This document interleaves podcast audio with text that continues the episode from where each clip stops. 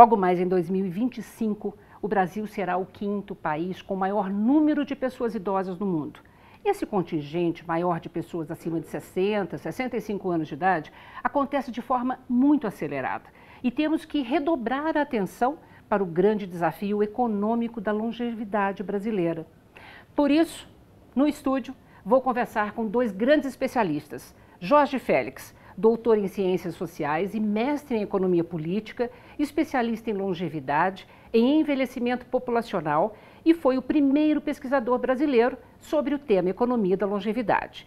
E Williams Fiore, especialista no mercado sênior desde 2003 e host criador do Gerocast, o primeiro podcast colaborativo sobre longevidade no Brasil. Prazer, meninos, ter vocês dois aqui comigo hoje. Que bom, obrigado pelo convite. Tanta gente, né, falando de economia da longevidade, mas afinal de contas, vamos começar, né, aqui com o nosso grande acadêmico, Sim. definindo, afinal de contas, o que é a economia da longevidade.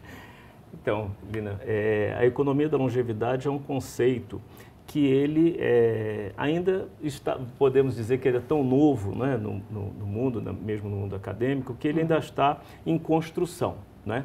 Mas, é, em poucas palavras, né, o, a economia da longevidade é uma nova estratégia de política industrial que os países ricos adotaram, estão adotando, né, com base em quê? Com base no fato de você ter mais idosos na população, proporcionalmente. Uhum. Então, isso muda a família, né? muda a estrutura de consumo das famílias. Uhum. Famílias com menos crianças, porque nós estamos tendo é, uma taxa de fecundidade cada vez menor, né? nós, que eu digo, o mundo. O mundo inteiro, é. né? É. E é, com mais idosos. Uhum. Então, isso muda a sua cesta de consumo, muda a, a né, vendo pelo olhar da economia, uhum. muda a, a, a, unida, a família como a, a, menor unidade orçamentária da economia. Isso é muito importante na economia, porque economia significa é, o estudo da casa, não é isso? Exatamente. Né? Oikos, que é, uhum. que é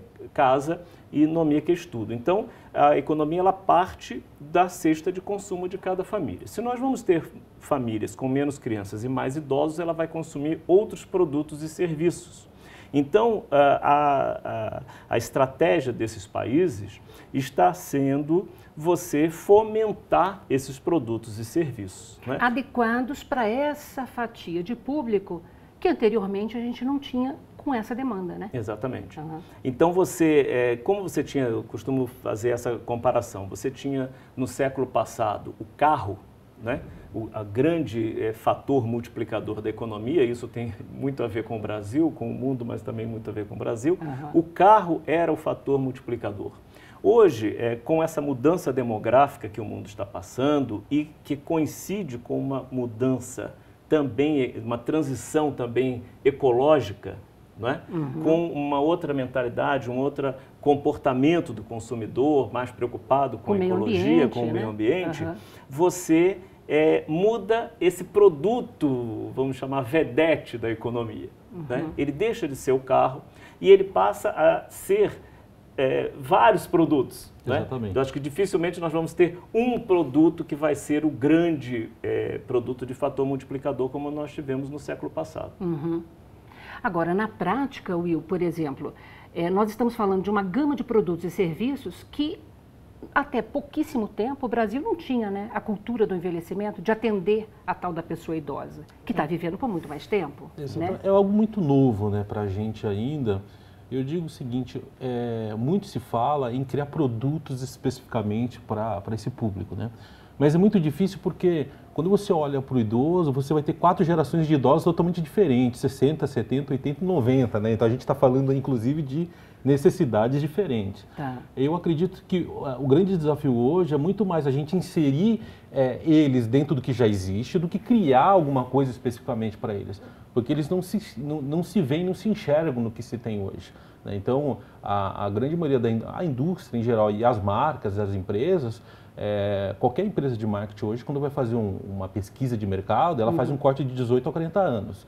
Ou seja, negligencia aí a gente tem hoje em torno de 51, 52 milhões de pessoas acima de 50 anos. Elas estão negligenciando aí 50 milhões de consumidores na largada, né, Jorge? Um quarto, um quarto da população. Ou seja, então assim, Tem alguma coisa errada. Não, mas né, é, muitas cálculo, vezes é por né? ignorância Aham. também. É por, por, não, por não ter aquela cultura, até porque a grande maioria das empresas são muito jovens, geralmente estão trabalhando.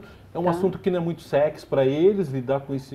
E eles não olham, às vezes, dentro de uma projeção de um IBGE, ou mesmo uma projeção populacional, que o business da empresa, ou do negócio, é baseado naquilo ali. Uhum. Então, é, é- é- é meio, é meio antagônico isso, né? Porque, assim, ao mesmo tempo que muita, muita indústria depende do, do- desse público maduro, idoso como, como negócio, Uhum. mas ao mesmo tempo ele, ele negligencia, né? Eu acho que o Jorge, O- nos seus estudos, isso- percebeu Aham. isso É, também. o- o- o- uma informação que é, é, agora, né? eu Acho que eu- eu- isso está isso tá mudando. Ainda é muito lento, né? Principalmente nos países latino-americanos, países mais, mais jovens, isso é muito lento. Mas você veja, nós tivemos o Festival de Publicidade de Cannes, né? Uhum. E é, lá teve um painel não é? É, é, sobre especificamente o consumidor de 50 anos a mais, né? Uhum. que foi até um, um- painel de muito prestígio em Cannes, foi é, é, mediado pela Tina Brown, que é uma Uhum. das maiores é, jornalistas, né, mais famosas jornalistas Uhum. dos Estados Unidos. Né? Então você veja a importância que foi emprestada a esse painel. Né? Uhum. Então eu vejo que isso vai mudando, vai mudando é, até porque é, os próprios departamentos de marketing Sim. vão sentindo essa demanda, essa, Essa nova necessidade, demanda. Essa necessidade. né, de falar com esse público que também é uma linguagem diferente. Uhum. Né? É, é, Não somente diferente, né? no caso do Brasil ainda, a gente tem culturas diferentes de acordo com a região. Né? E o idoso daqui é diferente do Nordeste, é diferente do Sul. E aí a, a- a- eu acho que a gente entender também esse contexto de mudança é, é, familiar, né? mu- a- construção de famílias mudou. Né? Então, assim, eu, eu- eu sempre lanço um desafio que é a gente olhar para os nossos próprios, é, nossa própria família, nosso, nossos idosos.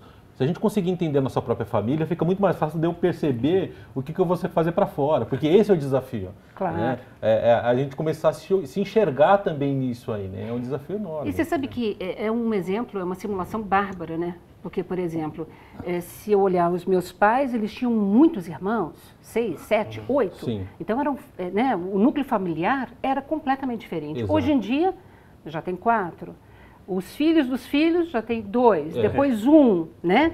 Você então, vai- mudou completamente a realidade, inclusive do cuidado com essa pessoa mais idosa, né? É o que mais tem é idoso cuidando de idoso, né? Uhum. É, Quando a gente olha na, na questão do, do cuidado, criou-se aí é, até uma nomenclatura que, o- que, que o Jorge fala, eu falo muito que é do, do, do, do aging care, né? Que é essa É. coisa do o age, o age Uhum. economy, da economia do cuidado, que é um tema que ninguém fala, né, Jorge? É.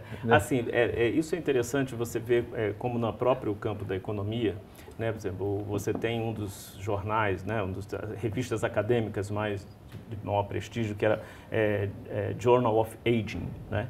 E você é, sempre teve esse campo do envelhecimento, né, é, muito direcionado a, é, a questão do custo, da- da- do fardo que vai ser para as contas públicas. Né? Quer dizer, é, isso era uma imagem que prevalece ainda, infelizmente, né?